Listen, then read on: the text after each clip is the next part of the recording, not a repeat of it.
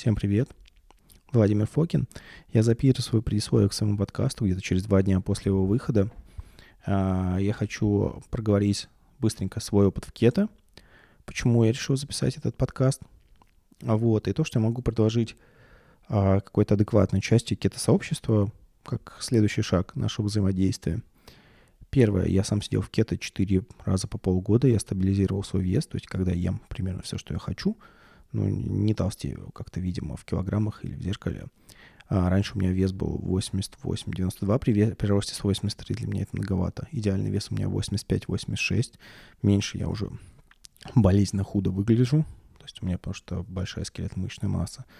А, вот этого я добился с помощью кета, за что я кето благодарен, но я сталкивался с определенными сложностями, поэтому я хочу донести эти сложности до людей, чтобы они могли их избежать и были вооружены средствами к избеганию а, этих дополнительных рисков, которые нам, естественно, ни к чему, а они бывают и очень многих, и самые разные. Я освещу только часть из них, которая может быть более релевантна для меня. А вторая — это то, что с популярностью роста кета, а, кето стало, ну, сектантским, таким истеричным, вот, во все расцвели эффекты групповой поляризации, когда люди делят э, на своих чужих, если ты за кето или низкоуглеводку, ну, спалил, спалил такого, кстати, лет 10 назад не было, то за ты с ними, против них, они тебя пытаются сказать про тебя гадость. Вот, и, например, что сейчас происходит после подкаста?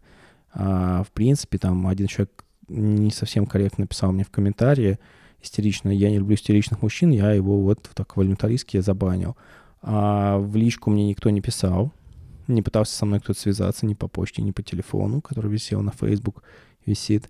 А, что люди делали? Люди писали моим друзьям на Facebook а, с тем, что я написал Дезу. Дезу я не написал. Те, кто пишет, это, это такие гнусные мелкие манипуляторы, у которых нет чести.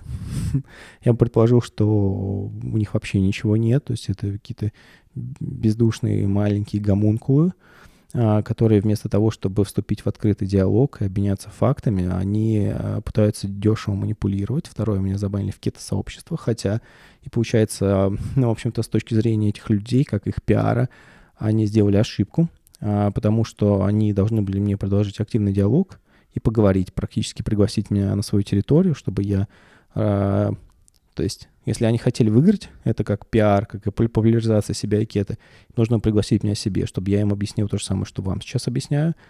И я бы их пригласил к себе, они бы использовали мою площадку и свою, то есть они бы обняли свою мою аудиторию и получили бы гораздо большую, покрыли аудиторию с фразами про плюсы кета. Они просто меня забанили и начали, не знаю, как это делать, а вернее все, а начали делать как вот маленькие сволочи начали писать моим друзьям на Facebook, что я написал Дезу, при этом не пытаясь со мной даже как-то а, аргументированно э, подискутировать. Ну, потому что не могут. Вот, может писать гадости проще. А, ну, для тех, у кого нет чести, конечно. А, что я предлагаю? А, вот, я вот сделал это предословие, чтобы вы понимали, что я к кето отношусь в целом нейтрально. И даже с успехом его использовал, что его можно использовать. А для этого нужно ли обладать довольно большими знаниями, которые копятся в течение нескольких лет, либо воспользоваться, ну, допустим, услугами консультанта. Единственный, кого я знаю, кто может адекватно провести на кет, это Дима Захаров. Я это искренне говорю не потому, что я Диму знаю, тут скорее наоборот. Я с большим уважением отношусь к Диме именно потому, что я лет пять вижу, что он пишет и какого уровня он дает информации, как он умеет очень сложные вещи — очень просто носить. Я такого не умею, как вы уже слушаете. Я просто говорю, как говорю, а дальше вы воспримете, как вы воспримете, и я сильно не парюсь на эту тему. А Дима умеет очень сложные вещи очень просто объяснять и доходчиво. Это великолепный талант, и это не только талант, это говорит о том, что человек очень много работает с материалом.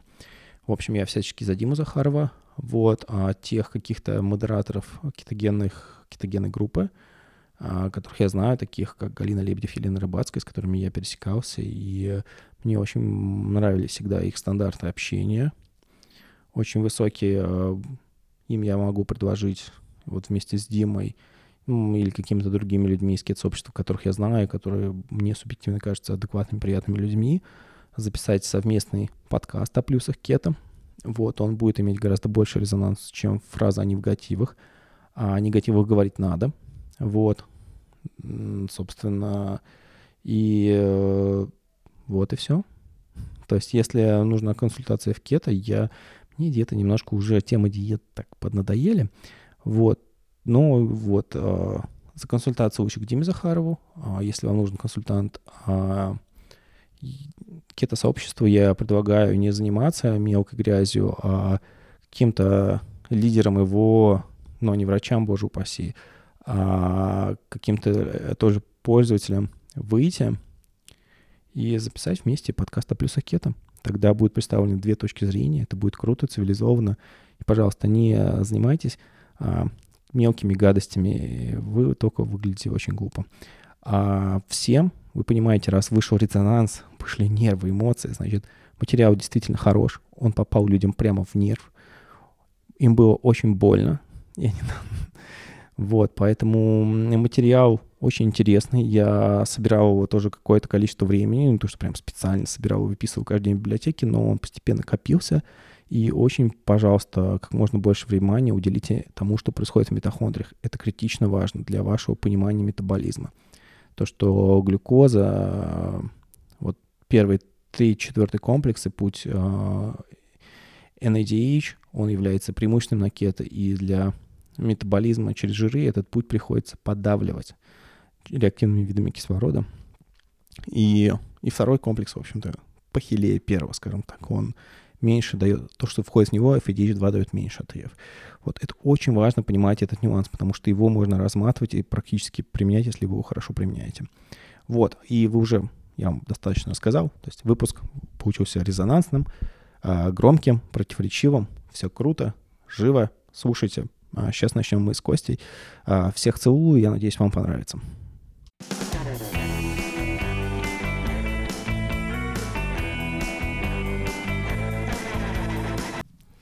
Привет всем, дорогие слушатели.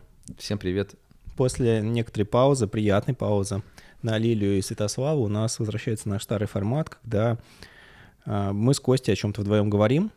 Сегодня будет про кето-диеты да. и их недостатки. Да, я тогда же на- назвал недостатки кето-диеты знак вопроса. Mm-hmm. Потому что при глубоком анализе все эти вещи, которые являются иногда действительно серьезными недостатками, можно использовать и с пользой для здоровья. Ну, давай не будем томить, поехали. Поехали. На втором слайде у нас будет презентация, поэтому я буду проговаривать номер слайда, чтобы вам было удобнее смотреть. На втором слайде у нас такая красивая митохондрия, потому что... Прям где-то такое нашел, интересно. А, просто в Гугле. Очень Пойди какое-нибудь закопирайтенное сообщение, но так как э, мы не коммерчески mm. используем. Mm. Вот. Ну, короче, о чем мы скажем? Я два слова скажу о кетомифах и чего мы не будем рассматривать. Потом проговорим про гликолитические клетки и микробиоту, как кето на них влияет. Uh-huh потому что ну, не про глюкозу. А, как происходит рост катехоламинов и симпатический тонус? Угу. Такая хорошо существующая вещь, но мало кто про нее говорит. Проговорим про как организм поддерживает pH. Это угу. нужно будет людям объяснить, что вообще бета-гидроксибутират — это кислота со всеми имеющимися негативными последствиями в плане того нагрузки на, на выделительность. Ну, я понял, понял. Да. Дальше. Очень подробно расскажем. Расскажем про рост билирубина так. и, возможно, про проблемы ЖКТ очень коротко. Угу. И дальше в самом конце угу. будет, простите за тавтологию, самое интересное. Я расскажу, как на митохондриальном уровне происходит метаболизм жира и углеводов, что угу. вообще в митохондриях предпочтительно, и что нужно, нужно сделать в наших митохондриях самому организму, чтобы организм переключился с углеводов на жиры. И как происходит этот метформиноподобный эффект, я думаю, это будет довольно-таки круто под конец, когда все уже уснут. Володь, а, а ты затронешь тему типа там снижение тестостерона или гормон щитовидной железы тоже? А, гормон щитовидной железы я с них начну. Угу. Про тестостерон я все просто взял самое крутое исследование, которое есть, угу. которое именно люди занимались силовыми тренировками на кето. Я покажу, что оно тоже, мягко говоря, неоднозначное. Угу потому что там, грубо говоря, они просидели 10 недель на кето, а на 11 загрузились, и только по, когда после 300 грамм загрузки померили а, тестостерон. Простите, тестостерон. Mm-hmm. А в процессе этого не было. То есть а, у этого исследования результат, мягко говоря, неоднозначный. Но, то есть мы скажем, я почему не включал свое мнение, чтобы это носило, ну, как я говорю, фактологический характер, а не, ну, а не, да, а не то, чтобы я рассказываю, какой умный и о чем я так прекрасно думаю. В общем, несколько слов о кетомитах, мифах, мифах о своей третьей. Я начну вообще с классики, с гипотериоза кето. И я как-то писал эту статью, и ее, по-моему, даже несколько людей а, у себя шерило, еще когда я на Фейсбуке не был. В общем, есть замечательное исследование Вольгана Копа, где он показал, что уровень Т3 у людей растет с увеличением количества углеводов в диете. Угу. То есть, когда добавляются углеводы, увеличивается периферийная конверсия Т4 именно в Т3, а не в РТ3. Угу. В общем, активные формы Т3 становятся больше. Да. И это зависит от углеводов. Это как раз... Э, э, ну, на самом деле, да. Это, у этого есть... 5, 5, 5 копеек можно вставить, опять же, при инсулинорезистентности как раз тоже не будет, будет слабая конверсия из Т4 в Т3. Да, и почему это еще очень важно, когда люди занимаются башингом углеводов, ругают mm-hmm. углеводы, а, ну, щитовидные гормоны имеют понятную скажем так, анаболическую функцию на умственной способности. Mm-hmm. Тут вопрос, достигли ли бы вы космоса и научились, достигли ли мы порнхабов и ютубов так, так. без э, производства продовольствия и углеводной диеты. То есть, mm-hmm. грубо говоря, потому что мы добавили углеводы, у нас, как у человечества, вырос Т3. Mm-hmm. То есть, поэтому, скажем так, э, даже получается у нас презентация не про недостатки кето, а про то, насколько важны углеводы и почему все-таки мы всем, чем имеем, им обязаны, и не нужно так негативно к ним относиться. Вот. А, и давайте скажем все-таки выводы. Ракета и гипотереоз. Да, на кето может снизиться и заметно снизиться Т3 при снижении, в общем, у Вольфгана Копа он говорил, что при снижении, при отмене углеводов, безуглеводной диеты, Т3 падает до 50% в течение недели ну, там чуть меньше. Но э, у меня, например, с щитовидкой все хорошо, прям вообще все хорошо. У меня ТТГ меньше единицы, uh-huh. золотой стандарт. У меня Т3 просел ну, вот, на уровень погрешности за полгода кета. Uh-huh. Вот, у людей... Не сильно, в общем. Да, там вообще. меньше 10, там, ну, каких-то процентов у... бывает действительно так, если у вас уже есть гипотереоз, особенно субклинический гипотереоз, ну, это вообще, да. который вы еще не заметили, который вы еще не обнаружили, он на кето у вас может актуализироваться. Но это не недостаток кето-диеты. Это проблема человека с его щитовидкой. Действительно, на кето у него будет больше РТ3, у него будет меньше Т3. И опять же, сейчас вот этот мод-анализ Т3, РТ3. Простите, давайте будем учитывать количество углеводов в диете, когда мы его делаем. Да, согласен. Вот, плюс у нас вот гипотереоз может быть связан и с дефицитом B12, угу. и с анемией. Если мы продолжаем традиции Лилии ну, да. и говорим про интегративную медицину, то если мы возьмем, допустим, человека на кетогенной диете, да, у него это соотношение Т3 к РТ3 может быть не оптимально. Угу. Но это не будет ничего значить. В общем, это вот некий кетомиф, да, на кето снижается Т3, у кого с щитовидкой все хорошо, он почти не снизится, у кого чуть хуже, он может снизиться значительно. Если у вас гипотереоз, и вы сидите на кето, простите, вам, скорее всего, понадобятся экзогенные гормоны. Как сейчас модно стало, ну, в принципе, что сейчас дают? Т3? Ну, Т3 либо... Ну, там... Ну, просто есть же вот эта сейчас фишка еще, да, да, как, да, когда, когда не, не просто гипотереоз, а когда снижена конверсия из Т4 в Т3. Да. Я даже ну, не будем углубляться. В общем, следующий не то, что кето-миф, а то, что это просто смысл в том, что я хотел сказать, что проблема гипотереоза – это не специфичная кето-проблема, это проблема специфичная человеку. Если у вас проблема с щитовидкой, решайте проблему с щитовидкой. Кето ее может актуализировать, но это не то, что кетогенная диета а, вашу щитовидку уничтожит. Тем более кето а, за счет ряд других своих, в принципе, побочных эффектов – а, снижает, можно снижать аутоиммунную реакцию, и, в принципе, кето иногда успешно используется даже при вот аутоиммунных тироидитах. Вот видишь, неоднозначно. С одной стороны, как бы кето э, снижает активную форму гормона щитовидной железы Т3, да, свободный? Да. Мы про свободный, да, сейчас, наверное? Или про общий? Да, про, там, давай про свободный говорим. Ну да, потому что он активный. Да. А, но с другой стороны, инсулинорезистентность на кето уходит, и конверсия из Т4 в Т3 тоже становится лучше, насколько я так делаю вывод. Нет, у, на кето, ну, короче, даже не кето, когда снижаешь углеводы, у тебя а, конверсия, в принципе, остается так же, но не в активную форму, а в реверсивную форму.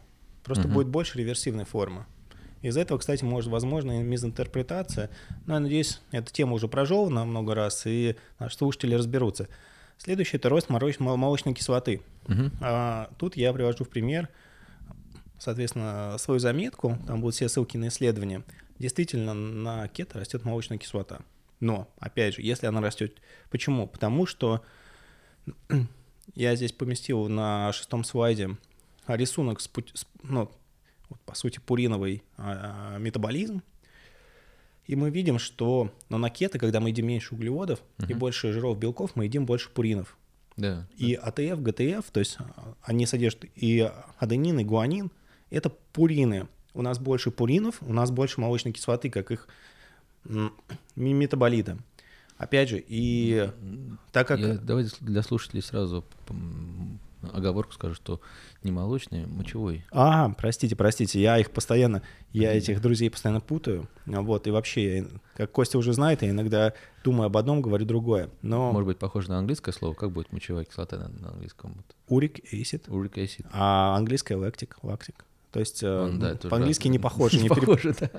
Вот, а по-русски похоже. Но смысл в том еще, что я на шестом слайде расписал, какие, а, ну, чуть больше вперед забегая, а, бета-гидроксибутират основной кетон — это слабая кислота, угу. он может снижать pH. Его снижение pH влияет на конформацию белков и понижает а, активность уриказы. В своей заметке у себя на сайте я там со всеми ссылками на исследования положил. И также первые этапы синтеза ксантина из пуринов, они, скажем так, дерегулируют нижестоящие этапы, в частности, как раз оксидацию мочевой кислоты.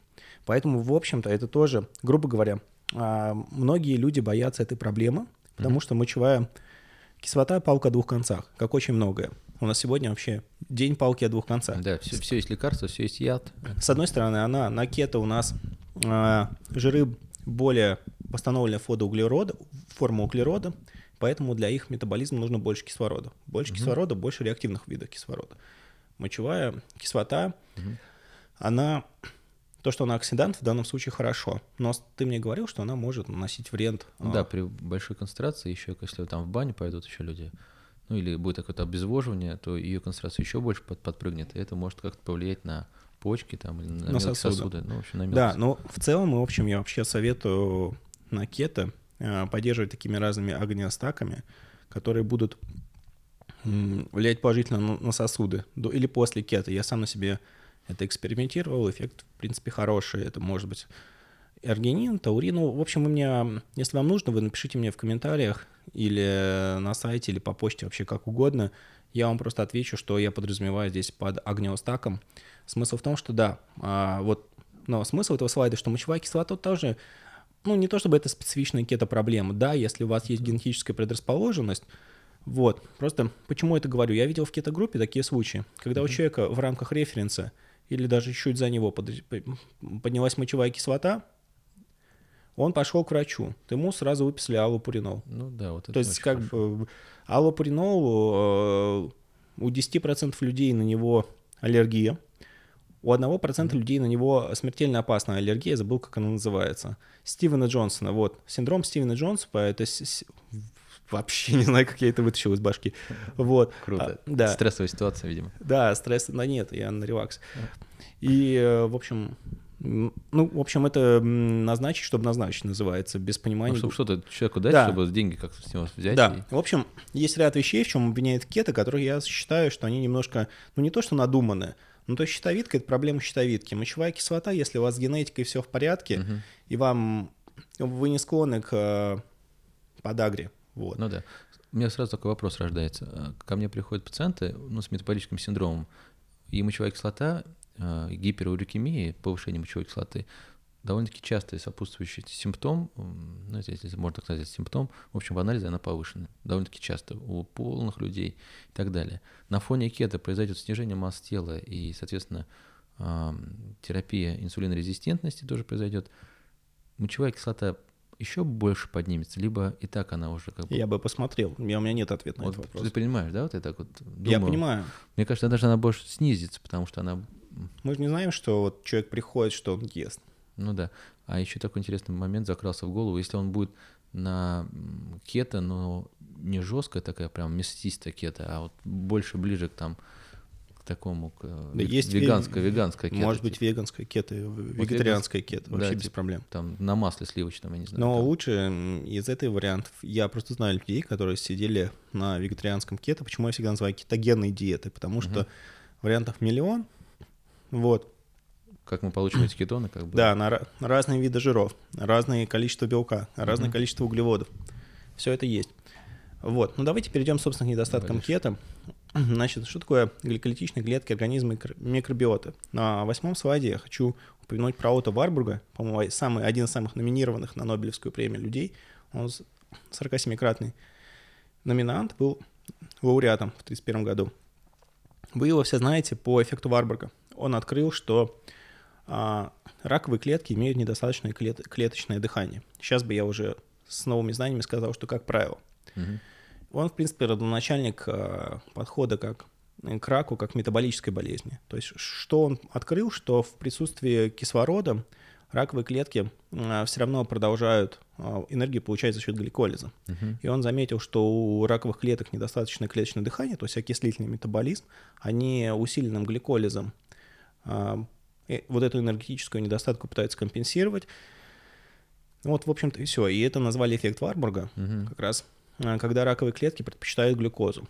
Вот, а я могу посоветовать вам статью и книгу Томаса Сейлфилда «Рак как метаболическая болезнь», но на английском языке. Также у Галины Лебедев есть прекрасная подборка статей, она, по-моему, называется «Рак как метаболическая болезнь», написанная по мотивам этой книги. А, очень интересный подход. Сейчас очень много метаболических маркеров рака, не только предпочтение глюкозы, но мы не будем там и отдельных аминокислот, и способы получения нутриентов, такие хищническое, но мы сейчас не про метаболический подход к раку, а про эффект Варбурга, клетки Варбурга. Угу. Но в чем нюанс слайд 9? В том, что ряд нормальных наших хороших клеток тоже, по сути, проявляет эффект Варбурга. Они в присутствии кислорода предпочитают э, глюкозу. Это клетки Мюллера сетчатки. Это все наши белые кровяные тельца. Но и эритроциты я даже не беру, потому что там нет митохондрий, нет ничего, нет ядра. Uh-huh. Это стволовые клетки это микро, микробные сообщества, ну, про микробиоту Святослав сказал, мы вкратце напомним, и клетки почечной медулы. То есть, соответственно, этим клеткам, ну, опять же, если мы берем кету, у человека был сахар 16, ну, глюкоза, простите, mm-hmm. и он стал ну, 8-7. Понятно, что это неплохо, хорошо. А если у человека э, глюкоза была 5,2? 5, ну не, и все, приехал скоро и стало 4, но иногда у женщин падает 3,5, тоже mm-hmm. вопрос, почему так сильно не должна падать, то вряд ли это хорошо для этих клеток. И сейчас мы посмотрим, что они делают. Мозг еще По поводу... половину. Мозг а, продолжает питаться ведь глюкозой постоянно? Обязательно. Мы дальше этого еще не раз коснемся. Угу. Что с этим связано и как мозг болезненно реагирует на то, когда ему не хватает глюкозы для своих реакций. Угу. В общем, что у нас с глиальными клетками Мюллера? Исследований по глиальным клеткам Мюллера и кета, естественно, никаких нет и не будет. Но клетки Мюллера, они очень сильно коррелируют со здоровьем сетчатки. То есть дисфункция клеток Мюллера означает, э, в принципе, дегенерацию сетчатки. И клетки Мюллера очень чувствительны к реактивным видам кислорода, которых много на кето. Исследований никаких нет. В общем, что для нас это просто предмет лишний, а, озадаченности. Если у нас есть что-то с сетчаткой, давайте два раза подумаем перед тем, как сидеть на кето. Плюс все-таки давайте вспомним, что мы с вами млекопитающие, uh-huh. и вот это питание собственными жирами, экзогенными или собственными, это характерно для зимы. На кето очень важно много и хорошо спать. Это тот аспект, который много вам пускает. Кето и недосыпание – это очень плохо. На кето нужно спать много, и спать нужно даже больше, чем обычно. Mm-hmm. Вот, в частности, это будет помогать клеткам сетчатки регенерироваться, Во-вторых, есть сейчас такие совершенно неинвазивные прекрасные терапии, как а, вечером блокировать синий спектр как раз, который символизирует такой активный солнечный свет. Это очки блюблокеры за 9 долларов ювексовские. Это фототерапия красным и инфракрасным ближним светом за счет там общими усилиями всех э, причастных людей, в первую очередь Варвары Летней, алиас такой, а, собственно, нашли варианты покупки китайских ламп, более mm-hmm. мощных, чем Medalight, за 12 долларов, за 30 долларов, за 30 евро. В общем, скоро сами станем все гидропоникой. Потому, а, а эти же лампы красные, они идут, это гроберские лампы, они просто разные спектрами стимулируют разные этапы а, растения. Вот. ну, в общем, смысл в том, что исследований никаких нет, данных нет, но так как клетки гликолитичные, все-таки подумайте о сетчатке о своей. Стволовые клетки еще более интересны. У стволовых клеток вообще есть две функции. Они либо дифференцируются и превращаются в другие клетки, либо ждут своего часа, либо сами себя копируют, э, поддерживают свое количество. У них есть митохондрии, но у этих митохондрий почти, ну, практически подавлен э, окислительный метаболизм, окислительное фосфорилирование. Почему? Потому что при кислороде, при, ну, когда будет создаваться mm-hmm. Реактивные виды кислорода, стволовые клетки либо подвергнутся апоптозу, либо будут дифференцироваться. Mm, это как пусковой, один из пусковых механизмов. То есть, грубо говоря, если мы себе пересадили, ну, а чужих лучше не пересаживать, свои какие-нибудь свои клетки из одного места в другое в кого наверное, в этот период это будет не лучшим вариантом. Я, опять же, сейчас фантазирую. Mm-hmm. То есть смысл в том, что м- реактивные виды кислорода, которые вырастут на кет, это будет сигналом к дифференциации или к апоптозу стволовых клеток. Это тоже нужно, возможно, это придется учитывать, хотя маловероятно, как с клетками Мюллера. Просто об этом никто не думает, но это очевидно. Есть замечательный американский исследователь Вальтер Лонга, который как раз а, занимается вопросами голодания, исследует вопросы голодания, периодического голодания, а, точнее не то, что периодическое голодание, ограничение а вот это time э, restricted feeding, mm-hmm. то есть ограничение питания по времени. Типа интервальное Он показал... Или как? Или... Да, ну понимаешь, получается, э, термин лучше это ограничение питания по времени. Вот он более технически точный термин. Вот, и он показал в своих исследованиях, что дифференциация стволовых клеток начинается на пятый-шестой день голодания. Это mm-hmm. очень важно. Почему? Потому что, в принципе, например, голодание в основном исследуется на мышах, mm-hmm. А метаболизм мышей гораздо быстрее, чем у людей. То есть за день голодания они теряют, по-моему, или за день, или за, два, за день, они теряют 20% массы. А у людей, в принципе, это сейчас пытаются приравнивать к 5-6 дням голодания, но тем не менее, сейчас есть научные данные, что через 5-6 дней именно голодание, не кето, начинается, вероятно, как раз за счет большого количества реактивных видов кислорода, угу. начинается дифференциация стволовых клеток. Это может быть полезно, но не обязательно, опять же, потому что может уменьшаться пул просто стволовых клеток. В общем, здесь все неоднозначно. Учтите просто, что а, за счет а, реактивных видов кислорода кето может влиять на стволовые клетки. Теперь перейдем уже к там, где есть какие-то конкретные исследования, а не просто а, повод для задачности. Лейкоциты. Исследование на 12 слайде проведено на детях с эпилепсией. Mm-hmm. А, график сверху, он чуть-чуть такой путанный, там изображены точки. А, в общем, в, в левой части у нас нейтрофилы, если не ошибаюсь, правой а, лимфоциты. Вот, а верхние квадратики — это контрольная группа, нижние кружочки, которых меньше. Это, соответственно, дети на кетогенной диете. Угу. Вот. И, опять же, тут вопрос, когда говорят, что на кето снижается воспаление. Ну, просто лейкоцитов становится меньше. И снижается от этого воспаление. Да. Вот. И как а может быть, механизм образования цитокинов тоже снижается как-то за счет этого? Или... Ну, и, ну я бы сейчас в такие глубины не стал ходить, я, потому что их не особо, мне кажется, не исследованы. Вот. А, но в целом на, фоне, там... на фоне кетогенных диет аутоиммунные процессы уменьшаются. Да, да, но я к тому, что это может быть не обязательно из-за чудейственного действия бета-гидроксибутирата, да, а из-за того, что у тебя подохла микробиота и, Подохли лейко- лейкоциты, и, и лейкоциты, да, вот, и... Но очень важно, что это не какое-то супер губительное действие, у вас не ну, будет на время нейтропении. То есть в этом исследовании отдельно были дети с нейтропенией, у которых снижены сильно нейтрофилы. Угу. Вот, и у них кето не, не ухудшало на ситуацию. Или лимфопения. Ну, в общем, кето у людей с серьезными проблемами не ухудшало ситуацию, но в целом количество белых кровяных телец снижалось. В частности, нейтрофилов и лимфоцитов. Нейтрофилы — это врожденный иммунитет, который одинаково реагирует на просто патогены, а лимфоциты — это клетки специфичного адаптивного иммунного ответа. Поэтому это тоже нужно стоит учитывать, что наше снижение воспаления на кето, возможно, оно имеет негативную сторону. Вот, следующее – микробиота. Ну, мы со Святославом все это проговорили, что микробиота, она в основном гликолитична. Вообще, на самом деле, здесь, сказав А, нельзя не сказать Б, у mm-hmm. почти у всех живых организмов есть режим сытости и голода. Режим сытости, как правило, связан с углеводами. Mm-hmm. Режим э, голода связан с тем, что похоже на жиры или их какими-то далекими ну, предками, чем-то структурно на них похожим. У бактерий тоже есть такая история. И, в принципе, бактерии... Есть очень древние виды бактерий, которые вообще кормятся не углеводами и не жирами, а электронами. Электронами? Да. Это самое интересное. Но, но а, микробиота на кето снижается ее количество, ее разнообразие. Это, опять же, обоюдо острый меч хорошо нам раскрыл Святослав. Если у нас синдром избыточного бактериального роста, кето может нам помочь. Угу. Или у нас воспаление, какое-то нейровоспаление, любое воспаление, посредственное как раз расплодом микробиоты, кето может ее снизить и нам помочь. Но если у нас дисбиоз, Угу. Ну, дисбиоз, кстати, неудачное слово, просто мало, мало, мало. Просто дисбиоз как бы отсутствие. Но это не совсем отсутствие, да. просто сниженное количество... Концентрация лактобифидобактерий? Да, ну, нужных различных бактерий. Да, вот. ну, у всех снижено, мне кажется. Поэтому... Там нет ни одного теста, у которого было нормально.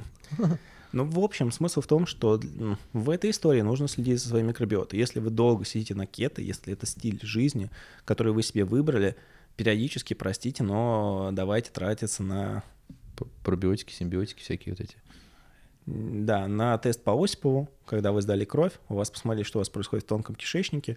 И, и кал можно еще дать. Да, ну, кал это, да, толстый нам. Там толстым больше всего, по-моему. Да, но Святослав объяснял, что, насколько что я помню, кровь и что, кал да, что тонкий, потому что тонкий связан с реабсорбцией витаминов, разных вкусняшек. Вот, а в толстом mm-hmm. просто реабсорбируется вода, вода и, и все остальное выходит. Вот, но смысл в том, что нужно следить, если вам каких-то сообществ не достает, лучше их а, потреблять экзогенно, потому что если какая-то ниша образуется, ее могут занять потом патогенные бактерии, как та же супер ненавидимая сейчас всеми лечимая кандида, которая лечится без случая, она так, так же гликолитична, как вся остальная микробиота, ее расплод происходит тогда, когда появляется ниша, освободившаяся теми же какими-то лактобифидобактериями, которые в обычной ситуации не дадут ей сожрать свою глюкозу. Mm-hmm. Вот, поэтому не кандида там любит сахар, а все микробиота по умолчанию, в общем-то, любят сахар. Поэтому что нужно делать на кето? Во-первых, а, ну, для кого еще может быть проблема? Я знаю людей, особенно с диабетом второго типа, угу. у которых приходит из, э, скажем так, высокого уровня глюкозы, и у них проблема в повышении уровня а, углеводов. То есть если они повышают, я прям знаю человека одного из Голландии, ему ну, не напрямую, а через знакомого, с которым общаюсь, mm-hmm. у него, ему 60 лет, он может поддерживать кето только на 13 граммах углеводов. Если он... А, превышает эти цифры? Да, у него вырастает глюкоза на 1-1,5 пункта. И вот для него такая история будет большая проблема. Mm-hmm. Вот, поэтому, конечно, есть способы, как нам объяснял Дима Захаров, можно грузиться до-после вместо тренировки, ну, имею в виду до-после, а, и в процессе тренировки, как объяснял Дима, писал на своем фейсбуке, uh-huh. вот таким образом увеличивая количество углеводов в день, давая своей микробиоте подпитаться и не выходя потом очень сильно из кета, и можно есть просто много клетчатки, которая тоже микробиота будет ферментировать до нужных им кислот. Поэтому в общем-то, такая проблема действительно микробиоты кет есть, ей нужно уделять внимание, адресовать, чтобы потом не столкнуться с последствиями. Угу. Теперь мы утяжеляем. А следующий блок называется рост катехоламинов и симпатический тонус на кето. Вот это будет поинтереснее сейчас. Да, потому что такая штука есть. Вот, она увязана с одной предыдущей темой. Мне ну, кажется, да. может, это плюс, а не минус. Это я тоже расскажу. У нас всего сегодня, у всего есть две стороны. Угу. Вот, а, тезисы, слайд 15 я вам расскажу, что кетогенная диета э, приводит к истощению запасов оксалоцитата. Диме Захарову огромное спасибо, что в свое время обратил мое внимание на это, хотя я сопротивлялся.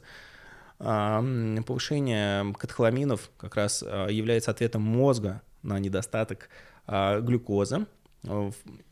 Эти катехоламины, они, в общем так, усиливают глюконеогенез. Как именно это на молекулярном уровне происходит, мы покажем дальше. Но, с другой стороны, э, благодаря этому кето действует как росту катехоламинов кето действует как атипичный депрессант. Это мы тоже проговорим, вне эффектов бета-гидроксибутирата. И, э, в общем-то, проговорим еще в конце, в каких случаях это происходит, рост симпатического тонуса, и как можно пытаться этого избежать. Но, опять же, не у всех получится.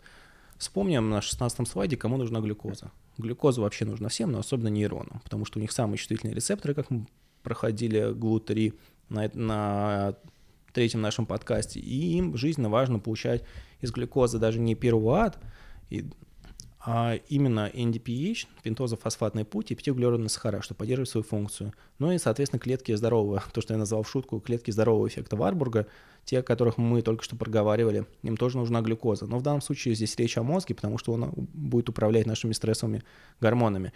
Где происходит глюконеогенез? Печень, почки в меньшей, степени это действительно так. Uh-huh. Но и почки, печень на самом деле э, местами есть структурные схожести, но именно там, там и там ГЛУ-2 рецепторы. Uh-huh. Вот. А мозг некоторые, я просто слышал упоминание, что мозг как место глюконеогенеза. В мозге есть э, все необходимые ферменты, вот в цепочке реакции глюконеогенеза, но их там просто настолько мало, что они не способны обеспечить глюконеогенез. И плюс все-таки э, мозга другие задачи передавать электрические сигналы угу. и так далее. Вот. А и в, в, в нейронах нет пируват-карбоксилазы, к чему мы вернемся позже, очень важного фермента. И, в общем-то, у нейронов есть их клетки-няньки, глиальные клетки астроциты, которые им как раз помогут получить энергию, если им будет не хватать. Ну, и даже глюкоза. Вернемся на 17 слайде к базе к базе, цикл Крепса. Вот. А что такое цикл Крепса? Такой циклический цикл анаплероидных, катаплероидных реакций, которые сами себя истощают и восстанавливают. Начинается он с шестиуглеродного цитрата и заканчивается четырехуглеродным оксалоцитата. Потом этот четырехуглеродный оксалоцитат восполняется за счет ацетил-КоА и опять превращается в цитрат.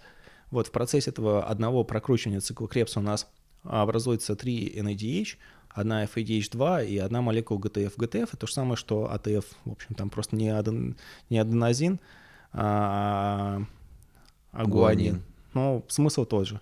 Вот. А, и на оксалоцитат — это вот такой э, промежуточный метаболит цикла mm-hmm. Крепса, на котором мы сейчас остановимся. Он нам очень важен.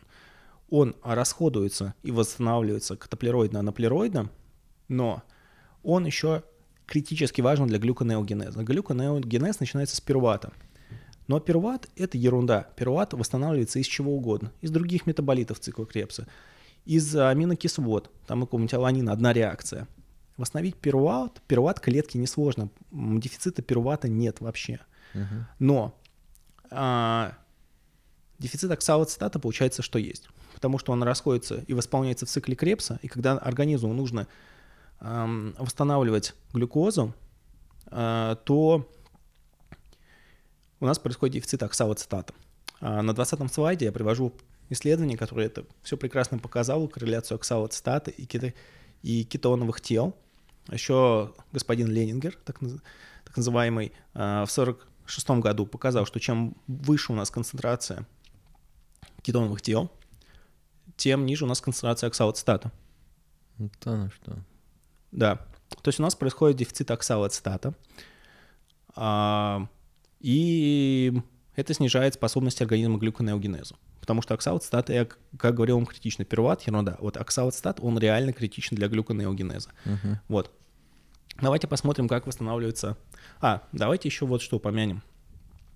А, очень важная такая биохимическая базовая вещь, что процессе глюконеогенеза тратится больше энергии, чем потом можно извлечь из молекул глюкозы. То есть потребности в восстановлении глюкозы, они не энергетического характера. Они больше, скажем так, структурного характера, потому что жиры не могут быть... Угу. Жиры — это не очень хороший структурный э, строительный блок углеродный.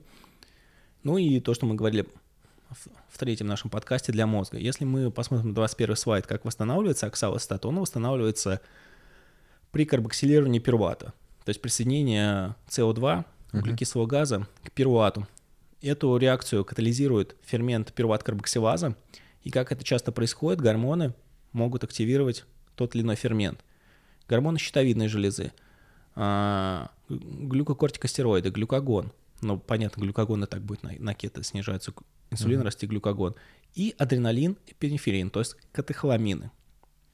А, на этом рисунке еще указан а, как некий кофактор этой реакции, это биотин-карбоксилаза, энсбиотим.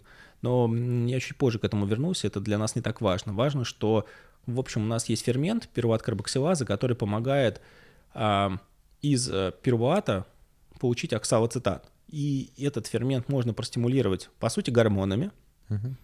вот, которые могут пропасть в клетку, в митохондрию и оказать действие.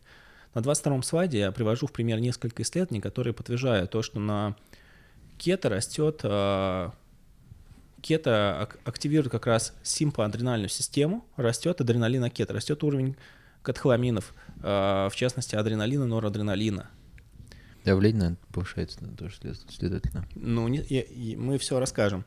Вот, да, но Костя абсолютно прав со своей медицинской клиницистской логикой. То есть, что, что происходит, я вам расскажу, в принципе, и так. То есть, у нас э, за счет истощения оксалоцитата получается меньше глюкозы в ходе глюконеогенеза, глюкоза в крови снижается. Угу. Мозг, для него супер важна глюкоза, и он на это реагирует, он стресс, у него мало глюкозы, стресс, он на это реагирует стрессовыми гормонами. Угу. Вот. А кортизол, интересно, тоже подрастать или все-таки не особо? Ну, просто гипотеза сразу мысли ну, вслух. Я специально в ходе, знаешь, э, этой презентации не стал делать внимание уделять кортизолу, потому что с ним все очень непросто на кето. И я для себя не разгадал немножко эту загадку. Это нужно, наверное, ну, Диму Захарова следующих, следующих наших подкастах да. мы откроем. Вот, а смотри, в чем, в общем-то, какая цепочка. То есть, как я и проговорил. То есть, у нас нет глюкозы, организм устанавливает в ходе глюконеогенеза. Это приводит к истощению оксалоцитата, из-за этого тухнет глюконеогенез. Так. Мозг получает меньше э, водорода, меньше э, NADPH, меньше ресурсов восстановления. А мозг получает меньше глюкозы. Он на это, в общем, стрессует, выделяет катехоламины. Катехоламины, в частности адреналин, он же эпинефрин, активирует пируват-карбоксилазу, у нас получается больше оксалоцитата, и усиляется глюконеогенез, и мозг получает э, больше глюкозы. То есть стрессовые гормоны являются способом нашего мозга подать себе больше глюкозы. Но у стрессовых гормонов есть очень хорошие известные минусы, о которых говорил Костя. Это симпатический тонус. Угу. Это рост давления и учащение пульса, что ничего хорошего нам не сулит. Как, что это проявля... Как это проявляется? На кето это проявляется при строгом, еще раз подчеркну, строгой кето-диете, когда у нас вот меньше 20 граммов при классической mm-hmm. кето-диете, когда мы, мы не едим углеводов. Или вот как я на примере одного человека из Голландии рассказал, что некоторые люди действительно не могут себе позволить а, снижать вот эти ограничения кетогенной диеты. Им на самом деле им нужно потом будет думать, что с этим делать. Это начинает проявляться через 5-6 месяцев строгой кето-диеты. У вас начинает расти давление, у вас начинает э, учащаться сердцебиение. Появляются иногда странные ощущения в груди, покалывание, но человек может сразу думать про какой-нибудь инсульт, сходить на ЭКГ. Uh-huh. А, ЭКГ будет абсолютно нормальное, плюс могут начинаться психические и поведенческие признаки. То есть человек может, например, очень начина, начинать очень агрессии реагировать на все, что э, связано с сужением сосудов. Ну, например, дополнительно еще сужают mm-hmm. сосуды, и человек начинает этого... У, еще пациента определить очень легко, у пациента не будет сильно снижаться глюкоза, ну, как пациент любого человека сам все может определить. Mm-hmm. Если вы в, в кето, у вас все хорошо, прям на кето, то есть у вас бета-гидроксибутирата полтора-два, в крови вы себя тестируете каждый день или хотя бы несколько раз в день, все-таки не дешевое удовольствие, 100 рублей один тест. Вот. То есть 3000 в месяц только на тест mm-hmm. каждый день. А по идее надо больше делать. Вот. И у вас глюкоза при этом не проваливается. Она как была, так примерно и осталась. Ну, там, в рамках пол, пол, полу, скажем так, половинки. Mm-hmm. Вот.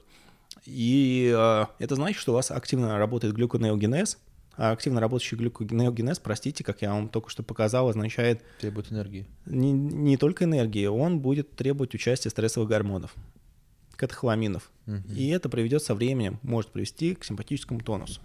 Что с этим можно, в общем-то, делать? Давайте посмотрим на слайд 25. Во-первых, сезонный цикл. Я никак не перестану.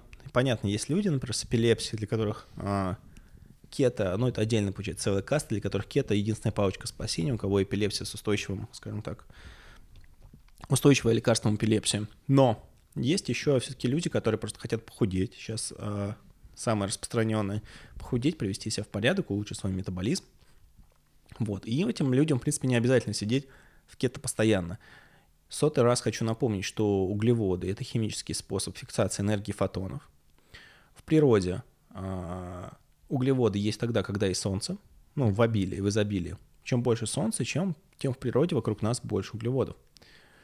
А как вообще можно бороться с этим симпатическим тонусом? Этот пресловутый агниостак, про который мы говорили, но он не придет к снижению э, симпатического тонуса, он просто поможет уменьшить этот урон вашим сосудам. Э, у меня вопрос про экзогенный оксалоцетат. Я видел, что он продается, но я не представляю его, скажем так, фармакологию.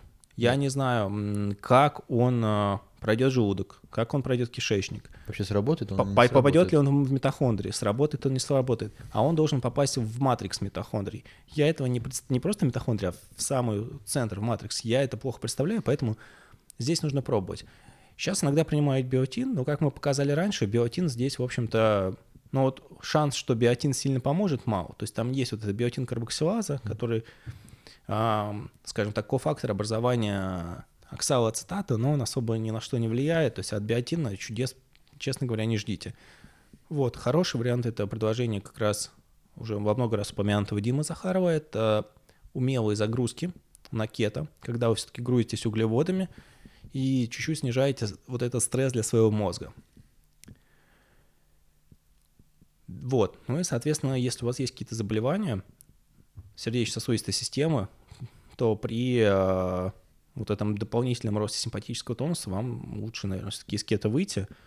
Вот, если вы себе это можете позволить, нужно решать все ситуационно, но, в общем, такой риск есть. Он не единожды, не дважды, это не я все выдумал, я вам постарался еще расписать э, всю эту цепочку, чтобы понимали вообще, откуда это происходит, почему это происходит, и почему это в какой-то мере неизбежно. Но на 26-м слайде давайте посмотрим, почему у этого есть и хорошая сторона. Как слайд я назвал да, вижу, же. добрый лик... ну, такой двуликий блок греческий. В общем, а, есть лекарственные препараты, бупропион мне больше нравится, это а, он даже не работает. Есть, смотрите, вот если у вас депрессия, мы берем вот гипотезу моноаминовую, то есть недостаток серотонина, то а, цепочка выписки будет следующая. Селективные ингибиторы обратного захвата серотонина, трициклические антидепрессанты, и потом а, ингибиторы МАО, моноаминоксидаза, фермента в, в желудке, который расщепляет моноамины, в том числе серотонин, там, дофамин. Вот, но есть, ну, то есть есть обычно трициклические а, антидепрессанты, которые повышают уровень дофамина, норадреналина и серотонина. Есть вот такой, ну, не урод в семье, но такой необычный антидепрессант, бупропион. Он повышает только а, дофамин, только, только катехоламины, дофамин, адреналин, норадреналин. Если человек будет реагировать э, на этот, ну, в принципе, как в психиатрии современный подбор антидепрессанты, долгое муторное дело. Вот. И, в принципе, бупропион не будет влиять на либидо, как это делает селективный ингибитор обратного захвата серотонина. Не будет э, приводить к анаргазмии, удлинению полового органа, а, акта снижения чувствительности. Вот. А, но и метилфенидат. То есть, в принципе, кетом еще, опять же, без магических эффектов бета-гидроксибутирата является неким антидепрессантом за счет роста катхоламинов. Э, катхоламины по крови тестировать бесполезно, потому что дофамин одну минуту, в общем-то, живет. Вот, нужно тестировать по суточной моче, и вот на кето некоторые пациенты любят хвастаться, некоторые вот, ну, я так в шутку называю пациентами, но мы все, я mm-hmm. тоже отношусь к категории пациентов, только Костя у нас врач. Да, конечно, я тоже вот. люблю поэкспериментировать. Ну, в общем, э, то есть, если кто с гордостью приносит трехлитровую банку мочи с большим количеством дофамина, не обязательно, что это хорошо, и не обязательно, что это плохо. Но при этом это все еще можно усилить. Например, при закаливании через каких-то 20 секунд или минуту у вас а, норадреналин увеличивается где-то в 3,5-5 раз, а дофамин в полтора-два раза. То есть этот эффект именно роста дофамина, если он нужен, а кето дофамин растет, можно усилить э, за счет закаливания. И как раз эффектов применения здесь довольно много. Это может быть и похудание. Ну, mm-hmm. больше стресса, больше похудания, почему mm-hmm. нет? А, это и депрессия, некоторые виды тревожных расстройств, и, возможно, даже э, некоторые зависимости и заболевания, где считается, что есть какие-то дофаминовые истории, тот же синдром СДВГ, ADHD. Вот, ну давайте перейдем к совсем такой школярной истории про... А, какой-то у нас слайд получается? 27-й слайд, экскреция метаболических кислот, кето-диета. Прям вообще базовая вещь. А, что такое pH? pH, pH — это концентрация протонов водорода. Соответственно, то, что может отдать а, ну, грубо говоря, ион водорода — это кислота, то, что может принять, это основание. Изи. А вот этот а, кислотный статус, pH, то есть нейтральный 7, суперкислотный 0, суперщелочной 14. А pH очень сильно влияет на конформацию белков. Для нас идеальный а, в крови pH это где-то от, ну, там, чуть, чуть больше он 7, 7,36 до 7,44. Вот, в принципе, можно поднять, можно а, опускать выше не надо. И чем выше pH, тем у белка более развернутая конформация, как вот я здесь привожу примерно рисунки. То есть он, белок так больше раскрывается. Если он так скукоживается, э, сворачивается, это происходит в кислотной среде. И, в принципе, это важно. То есть э, от pH зависит функция белка. Если э, структура белка нарушается, нарушается его функция, потому что функцию в белковых телах определяет структура. Вот 29 слайд, вкратце про про что сейчас мы подробнее расскажем, про дыхание и баланс pH крови, что углекислый газ – это конечный продукт окисления э, ацетила КуА, в цикле Крепса, о чем мы его проговаривали. То есть от него в конце остается только CO, несколько CO2. Вот. CO2 мы не используем, по крайней мере, некоторые бактерии используют, люди нет, как источник.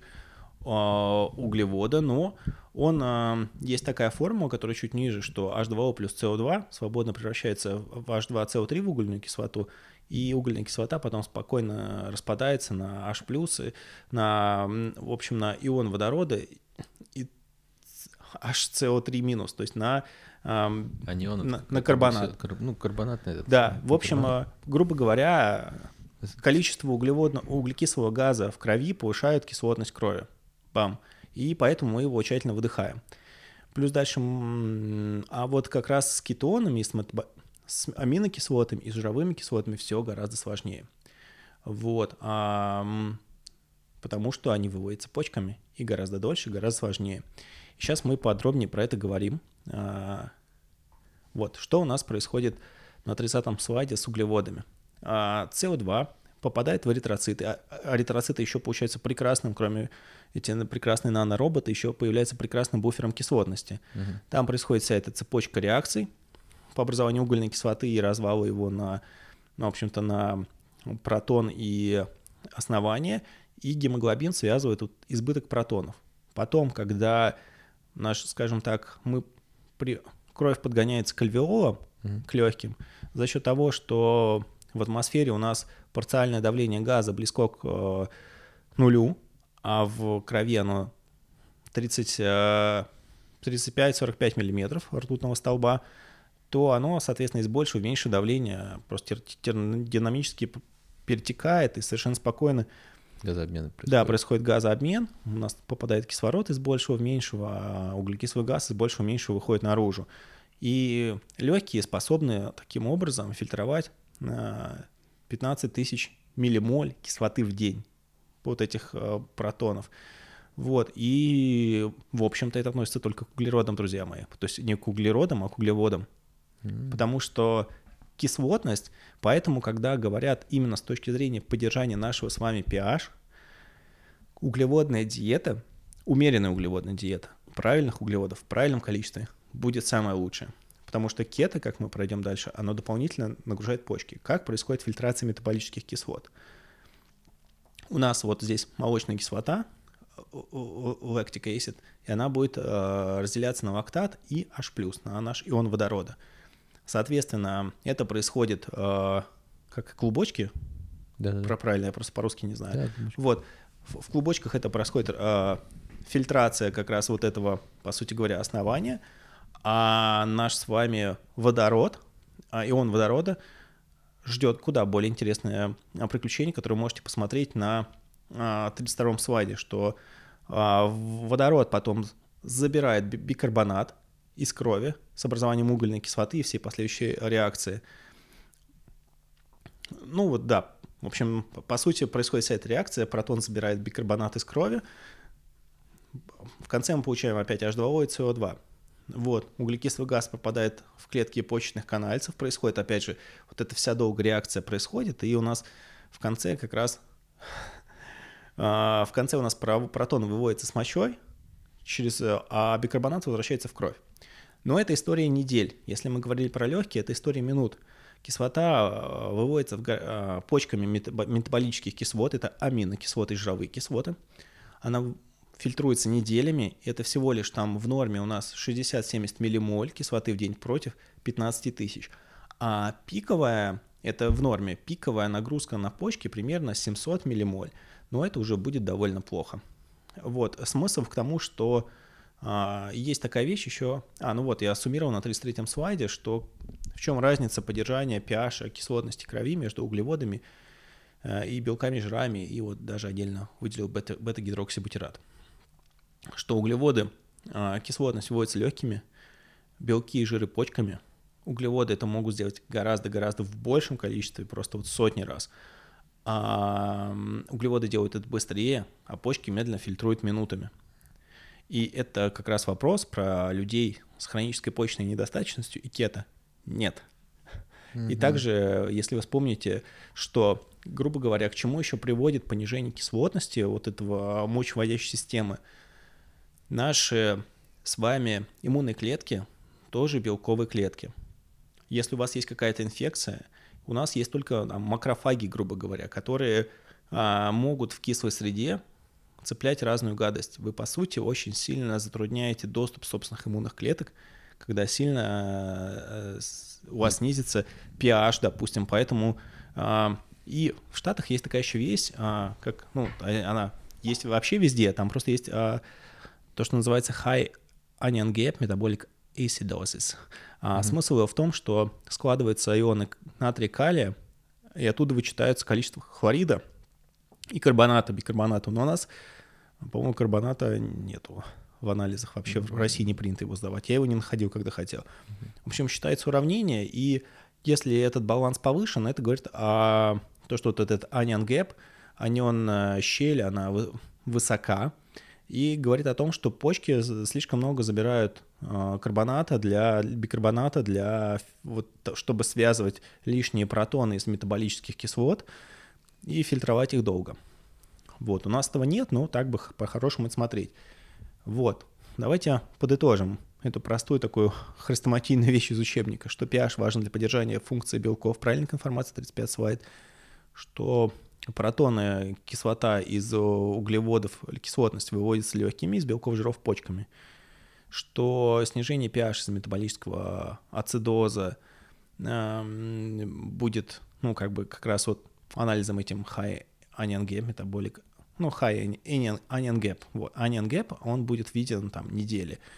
И вот я уже говорил, сколько почки и печень могут вывести, но, в общем, грузить их лишний раз – Стоит или не стоит, это большой вопрос. То есть, в принципе, на мой взгляд, при хронической почечной недостаточности, при раке почек, почему исследования про а, а, рак почек на кето, они такие противоречивые?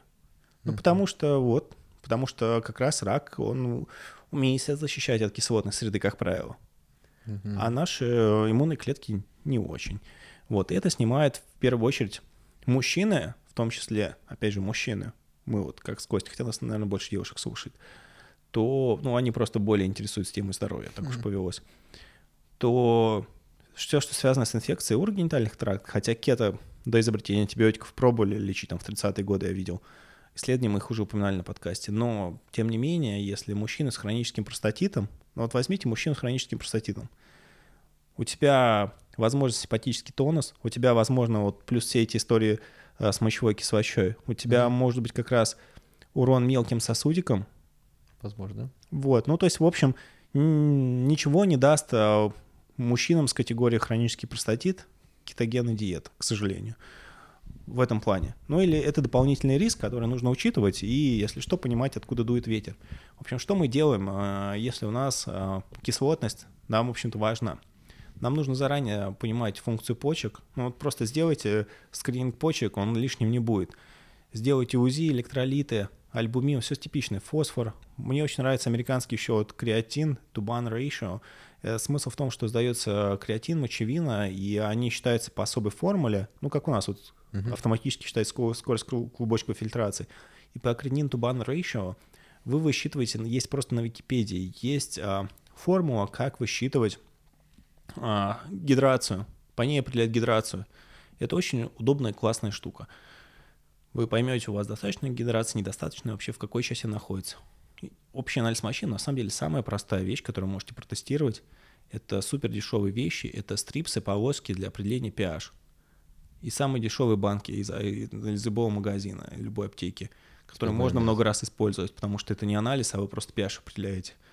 Пописали, каждый день посмотрели pH, если он уходит туда, куда бы вы не хотели, допустим, 5, или у женщин, там, не знаю, 4-4,5, у них, как у них, как правило, чуть ниже, то, ну, как бы нужно принимать меры. Нужно, чтобы, так как а, фильтрация метаболических кислот требует бикарбоната, вам нужно потреблять достаточно бикарбоната. Есть лекарственные препараты, которые содержат э, хитрые вот эти все бикарбонаты, такие как блемарен. Есть э, некоторые вот соду едят, но я не знаю, не, не уверен, не буду советовать. Но, в общем, способ поддержания pH своей мочевыводящей системы есть. И на кето, пожалуйста, следите за этим. Вот. И при раке почек, при хронической почечной недостаточности, ну, при хронической почечной недостаточности вам нужна низкоуглеводная, высокоуглеводная, низкожировая, низкобелковая диета. У нас просто был один знакомый, вот Андрей, если mm-hmm. он нас слышит, Андрей, тебе привет, он к нам обращался, он лежал в больнице, по сути говоря, с хронической почечной недостаточностью и отказывался э, вылезать с кета. И только когда, в принципе, наше с Костей мнение и мнение его лечащих врачей совпало, он, ну, в принципе, принял правильное решение, а худеть можно десяткам способов. Да, не обязательно быть на кеду. Можно просто уколоться тестостерона, как делают. Мы не... Ну, а, ну это мы... Это... Ну, раз уж мы заговорили. А, давай в конце скажем. В общем, рост билирубина возможные проблемы ЖКТ. Так как, а, наш, как мы только что поговорили, что кетоны являются слабыми кислотами, они больше химически раздражают на желудочно-кишечный тракт. Да, и потому что люди наверное, больше жир, просто кушают жир, жирную пищу. Да, то есть врачи не полные идиоты, когда вам по утра советуют овсянку. Это не то, что они такие идиоты, uh-huh. а именно потому, что они понимают базовую химию и понимают, что такое кислота, что такое основание и как это может влиять на стенки вашего ЖКТ. Поэтому я понимаю, что в кето-сообществу сказать, что овсянка с утра может быть полезна, это практически в себе приговор. Но, тем не менее, действительно так. На кето еще растет билирубин. Я вам дальше объясню, почему. И э, если у человека есть э, билирубин в больших количествах, как правило, это, это будет э, не, не у всех, только как у людей, как у меня, синдром Жильбера, это может усиливать нерегуляцию секреции желчи и приводить к. Вот. И, в принципе, нужно уделять еще отдельное внимание секреции желчи и понимать, все ли у вас хорошо, не все ли у вас хорошо. Uh-huh и 10 раз подумать перед кет, если у вас синдром Жильбера. Вот, а, ну давайте так. Что у нас а, с билирубином? Билирубин у нас свободный, его конъюгирует вот этот замечательный фермент UGT1A1, который связан с синдромом Жильбера. Я как там? Уридин, дифосфо, глюкорокислота какая-то, глюкорик. Вот, но а нет, это не то, нет, да, нет, я не то назвал. UDP, а, глюкороназил трансфераза, да, вот это похоже название фермента, а не кислоты, 1 на 1. Угу. Вот, а, этот а, фермент, допустим, что такое синдром Жильбера? Этот фермент подавлен, как у меня, и а, билирубин а, у меня хронически повышен. То есть если я голодаю или в кет, у меня билирубин поднимается до 30-35. В этот момент у меня желтеет склера чуть-чуть неизбежно, и, может быть, иногда быть боль в правом подреберье, но это никак не влияет, то есть такая, так себе, в общем-то. А некоторые, я смотрел исследования Нерчи, да, даже хорошо. Вот, в чем здесь глюкоза? Опять о пользе глюкозы у нас сегодня получается подкаст, а не о недостатках да. кето. Глюкоза положительно влияет на активность вот этого фермента uh, UGT1A1. То есть, в принципе, все люди с синдромом Шильбера это знают, что если ты чувствуешь, что у тебя там правое подберье, ты покупаешь вот эту обычную глюкозу, аскорбинку, глюкозу в любой аптеке uh-huh. и подкидываешь ее. Но я так не делаю, не считаю, что нужно перекусывать между приемами пищи. Вот, но смысл в том, что вот вы видите левый график и видите правый график. И левый график — это, в общем, активность этого фермента, и видите, как глюкоза на него положительно влияет. То есть, когда вы снижаете глюкозу, у вас неизбежно растет билирубин.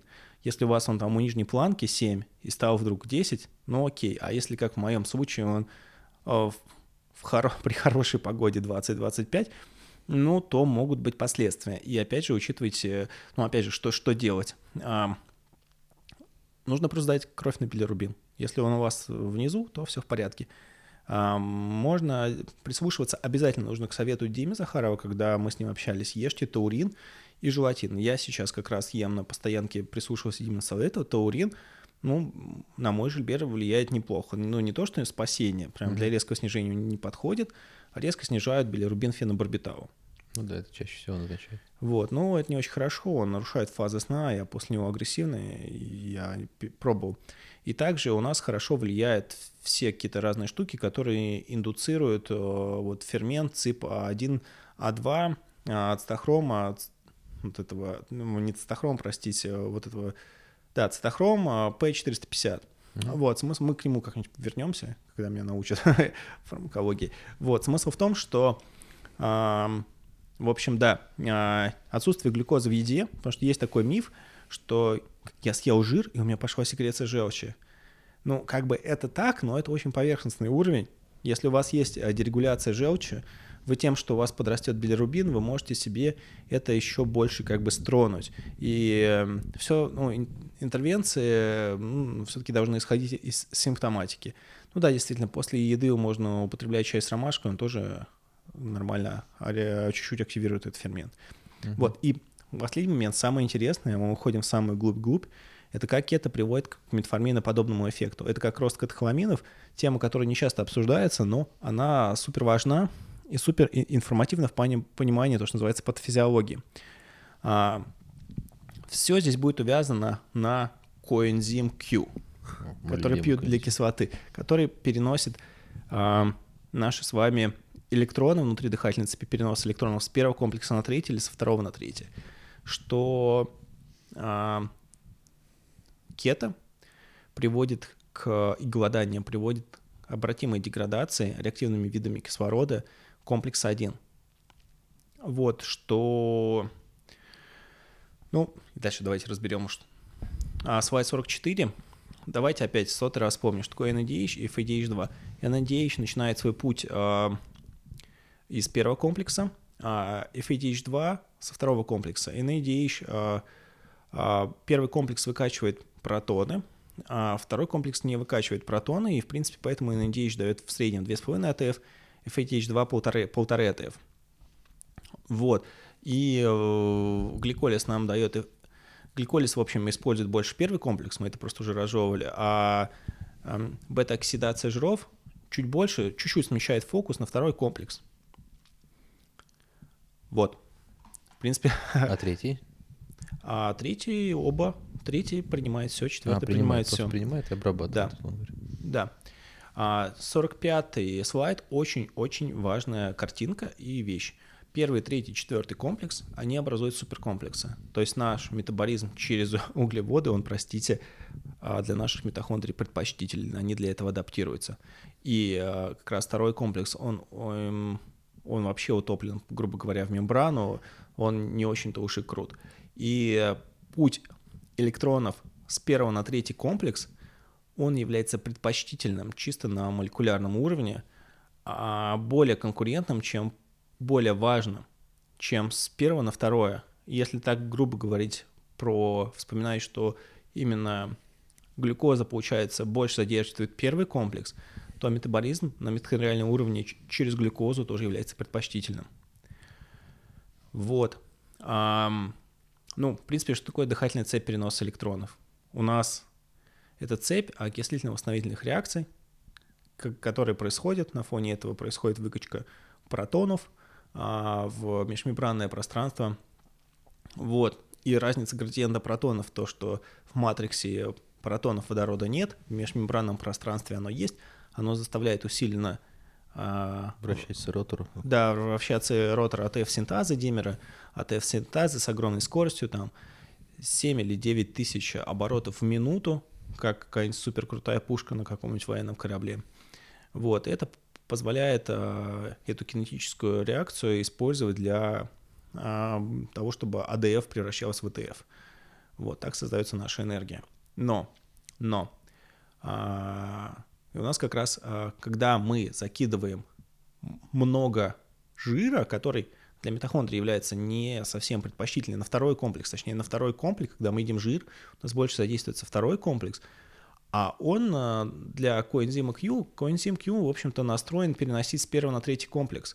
Это приводит к тому, что возникает обратный поток электронов с третьего на первый комплекс, потому что, в общем-то, поступает на третий, комп, на третий комплекс со всех мест, а, и, в, в общем-то, коэнзим Q остается у нас постоянно с новым. Я вам очень рекомендую прочитать эту статью.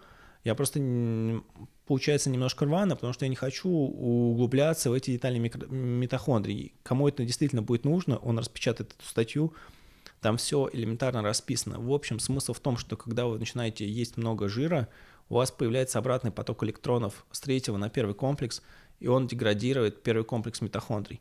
Метформин его химически блокирует, а, то есть авторы этого исследования, они не уточняют, я поэтому сделал ссылку, они не уточняют, как именно, что именно деградируется. Но если предположить просто чисто ну, химически, из чего он там состоит, то это, скорее всего, будет цистеиновый тиола. Именно поэтому, грубо говоря, ацистин как раз mm-hmm. не очень хорошо усваивается из диеты. Вот, он термообработку плохо переживает. Поэтому я как раз, когда выхожу из кета, ем N-ацетилцистин. Mm. Ну, опять же, в исследовании это нет, я просто предположил, что это именно а, фишка в цистеине. Вот. А, но опять же, метформин яд, который блокирует первый комплекс, а, кетогенная диета приводит к а, обратимой деградации первого комплекса, но опять же, если это цистеиновые белки, это они так быстро не восстанавливаются. Это все-таки пару недель. И у метформина и кета поэтому может быть а, синергия. Опять же, это отчасти тоже механизм митохондриальный, благодаря которому кето помогает людям с метаболическими проблемами. Угу. Потому что это, по сути, как есть метформин в больших дозировках. В этом плане кето круто, но с другой плане у вас есть два а, энергетических кармана внутри ваших митохондрий. Первый углеводный и второй чуть более жировой. Угу. И и вы подавляете основной энергетический карман вашего организма. Зачем? Для, фертиль... для фертильности это не очень хорошо, по сути говоря. Ну, то есть вы э, часть, вот свой основной энергетический гормон вы подавляете. Зачем, собственно, вы это делаете? А, если это для просто для того, чтобы круче жить, то есть если вы более-менее здоровый человек, это вам не нужно. У этого будет ряд минусов. В том числе, там, я предполагаю, снижение фертильности. Я бы мог это еще отдельно объяснить, но нужно будет примерно еще такая же преза, mm-hmm. только на эту тему. В общем, кето, главная мысль, что у кето и метформина есть энергии. У кето есть метформина подобный эффект. Это тоже, с одной стороны, может улучшить метаболический профиль. С другой стороны, если это ни, никак особо не отразится хорошо на, на спортивных ваших достижениях. Стандартно, какие пауэрлифтеры пробуют нашу с вами классической кето, у них падают все силовые. Ну, потому что вы основной энергетический карман себе придавили. И так уж, раз уж я начал говорить, так, uh-huh. а, вот, один из неназываемых секретов кето, точнее, секрет Поли Шинели, который все знают, это гормональная заместительная терапия принципе, чтобы все, не было всех минусов, которые мы обозначили, они не были минусами, у вас есть ровно два пути. Первое – это загрузки углеводами. Периодически. Ну, не периодически, а вот как… А... Перед, перед тренировкой. Перед тренировкой. Mm-hmm. Это смесь тренировок, но человек может быть лежачий или маленький ребенок больной. Вот. А второй путь – это гормональная заместительная терапия, потому что гормоны являются стимуляторами очень многих ферментов. У вас все будет в порядке с переноса липидов, вот, он простимулирует, э, в общем-то, очень много нужных реакций uh-huh. без всяких катехоламинов. У вас без всяких катехоламинов все будет в порядке. Вот, в общем-то, будет агниогенез. В общем, поэтому очень много людей, которые Докинуться долго сидят, а, и медийные личности, я даже не говорю там про каких-то известных... А, Инста-врачей? Да. А, вот. Ну, самое мерзкое, это когда кто-то, какой-нибудь из, известный человек, он ставит фото до кета и на кета, а mm-hmm. это просто до ГЗТ и на ГЗТ. Да, мы, мы понимаем, о каком докторе мы говорим. Вот, ну, в общем, э, смысл в том, что это действительно такой секрет Поль Шинели, это не отменяет никак а, бонусов кета, но мое, я бы кета вот в таком фан, фанатичном режиме, как это я раньше делал, вернулся уже только там в 50 плюс, когда я уже себе там да. поставил небида. Доконате какой-нибудь. Да-да-да, у меня все хорошо. И вот то, что просил Костя, 47-й слайд, есть одно более-менее внятное исследование по кето, как кето влияют на силовые тренировки mm-hmm. и на уровне гормонов. Смотри, я тебе сейчас подойду к таблице. Да я видел это у тебя на, на, на сайте. А, ну да, то есть... Я помню, я сам разбирал. Да, тут фишка-то в том, Много, что, видишь, конечно, людей, на десятой неделе кето они не протестировали тестостерон, А-а-а. они его протестировали после загрузок. И после загрузок а тестостерон у них вырос на кето. Так, так он... А это, а это такое, в принципе, случается. Ты... Э, в принципе, у тебя мозгу не очень хорошо, когда ты на кето грузишься, но у тебя гормоны взбадриваются. То есть, допустим, когда сидишь на кето, у тебя снижается лептин, и через какое-то время ты уже не скидываешь вес. Ты выходишь на кето, начинаешь жрать как свинья, угу. слоечки, сахарочки, творожные и, ушки, и, и еще скидываешь еще 4-5 килограммов. Ну, я так делаю, это все работает. Вот. Для митохондрий, наверное, не очень круто, но это работает для похудания. Поэтому то, что ты на кето закинулся углеводами, у тебя организм так обрадовался, что вырос тестостерон, но опять же, в общем, это исследование показатель. Но что-то еще интересного. На кето у них было меньше вот uh, Wingate Power, но опять же, они делали как-то очень хитро, есть Wingate тест. Это измеряет какое количество, ну, в общем, тонажа. Потому что, ну, в принципе, у тебя просто гликогена будет меньше на кето, ну, логично меньше запасов гликогена. А, и ты не так много железа потягаешь. Ну, там, в принципе, они вроде одинаково тренировались. Но смысл в том, что вот Wingate Power, вот здесь на кето, он ну, не на 10%. Ну, в принципе, плюс-минус на 10% он был меньше, что, в принципе, отражает реальность. Еще здесь показательно то, что как только, видишь, они загрузились, на кето загрузились, там 250-300 граммов они примерно углеводов съели. У них а, выросли сильно триглицериды. Я на русский сейчас не привожу, но вообще считается, что меньше сотки это нормально, хорошо точнее у них вырос а, холестерин, естественно, а, общий на кето был больше. Вот, ну, в общем, это исследование, на самом деле, получается, оно самое крутое, что у нас есть, но оно ни о чем, потому что оно в плане влияния на тестостерон, и вообще эта тема так долго мусолилась еще в палео-сообществе, вот это low carb, high fat, ну, в общем, смысл в том, что важнее того, чтобы вы понимали, я вообще считаю, что ничего не будет расти особо на кето, если вы не будете применять, или если у вас не будет просто грамотной программы тренировок, где у вас будет расти просто тестостерон за счет тренировок, а не за счет кета. Вот. Поэтому данные о том, что он растет, я слышал только у... Ну, в общем, там ну, нужно, короче, смотреть каждый конкретный случай. Важно вам запомнить в данном случае, в данном блоке, что у кета есть метформинный подобный эффект.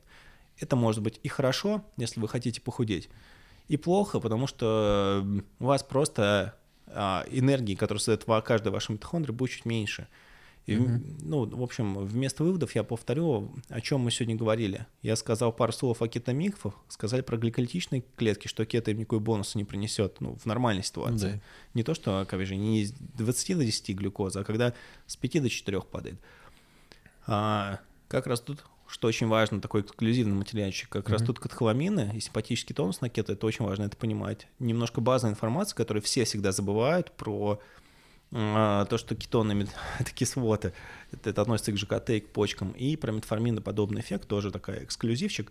Вот, за это хочу поблагодарить, он меня, конечно, уже не услышит, есть такой uh, High Fat Nutrition блог, очень известный ее, английского а, по-моему, ветеринара Петро Добромельского, там, по-моему, судя по имени, фамилии, иммигрант из Украины, но э, он очень много глубоких вещей, часто спорных и странных, но он навел меня на эту статью, и метформиноподобный эффект, я ему за это очень благодарен.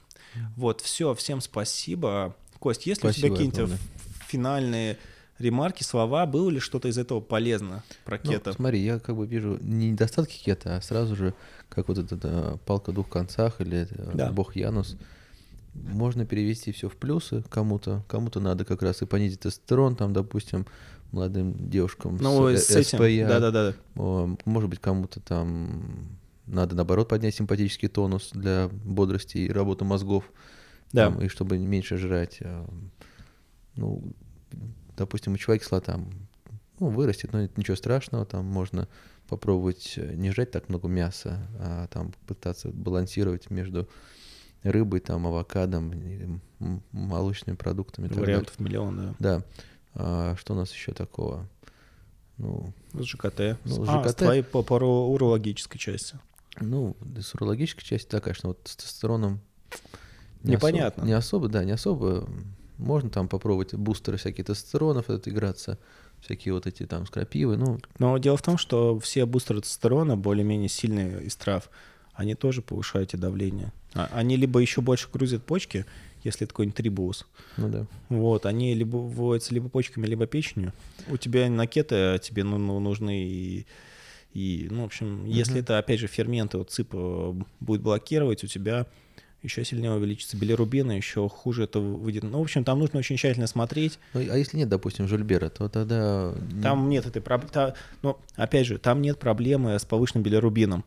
Но дерегуляция секреции желчи может быть из-за всех нашим известных дискинезии желчеварящих ну, да. воде, которые есть у 80% ну, людей. Это можно скорректировать, скорее всего, с помощью вот этой... Э, Таурином, желатина и... Урсодохолевой кислоты. Как я, я понял, урсофальк. Ну, типа Ты того. знаешь, я ее сам себе использовал. То есть, ну, естественно, мне гастроэнтеролог но если ты имеешь в виду, как снизить билирубин, лучше всего, мне больше всего нравится э, экстракт артишока, но он, я на кето его не собираюсь советовать, потому что он еще с ним снижает глюкозу, снижает uh-huh. холестерин, и бог его знает, как он на кето отразится. Но он еще имеет таким, он, судя по всему, холиномиметик, он очень хорошо влияет на память, концентрацию, uh-huh. и тоже, как вот ежовик гребенчатый имеет накопительный эффект и ты ешь, как раз пропиваешь 2-3 недели курса этого артишока, и ты начинаешь э, чувствовать, что у тебя как-то голова, как-то вот она стала невероятно светла, да. риска. Все тоже индивидуально, мне кажется. Кому-то зайдет, кому-то надо другие препараты. Но лучшая комбинация кето — это вообще идеальная закаливание. кето. Да, нет, нет, не кето закаливание. У тебя есть, э, чтобы негативной части всего вот этого перечисленного избежать, у тебя есть три варианта — загрузки, второе гормональная заместительная терапия, третье сочетание первого и второго. Ну, гормональная заместительная терапия вряд ли кому-то понравится, молодым особенно, тем более. Ну да, то есть это, ну, много людей в, и на Западе. По парням кето не надо, девчонкам можно. Да, парни, вы когда уже все, вы уже о детях не думаете, они вам не нужны по каким-то причинам, и вы хотите больших красивых мышц. Ну, сейчас громкие, конечно, слова, потому что мы прям, знаешь, сразу стерилизация будет парней на, на, на кето там. Нет, конечно, нет, не нет. будет, там, может быть, нет. на три месяца будет немножко не так, нереста не будет, все там... По... Нет, с точки зрения эрекции на кето все хорошо. Ну, там есть некоторые люди, у которых она портится, но это такая непредсказуемая вещь. Про качество спермы сейчас. Качество спермы падает. У меня, когда первый раз садился на кету, сперма первый месяц была просто какая-то прозрачная. Ты прям, прям хоть диссер пеший завтра. А кето, тут... кето и а да, а, да, а, да, а тут фишка-то... Да, там есть над чем подумать, если нужно тебе будет... Даже там, на здоровых людях просто. Допустим. Там, понимаешь, фишка еще в чем? А, если мотильная сперма а, обеспечивается АТФ, как бы это ни было банально. И э, АТФ, э, грубо говоря, выработка э, всегда у вас, э, чем ближе комплексы митохондрий, тем но ближе нужно передавать энергию, тем больше у тебя КПД, дыхательной цепи переноса электронов, тем меньше рассеивается на тепло.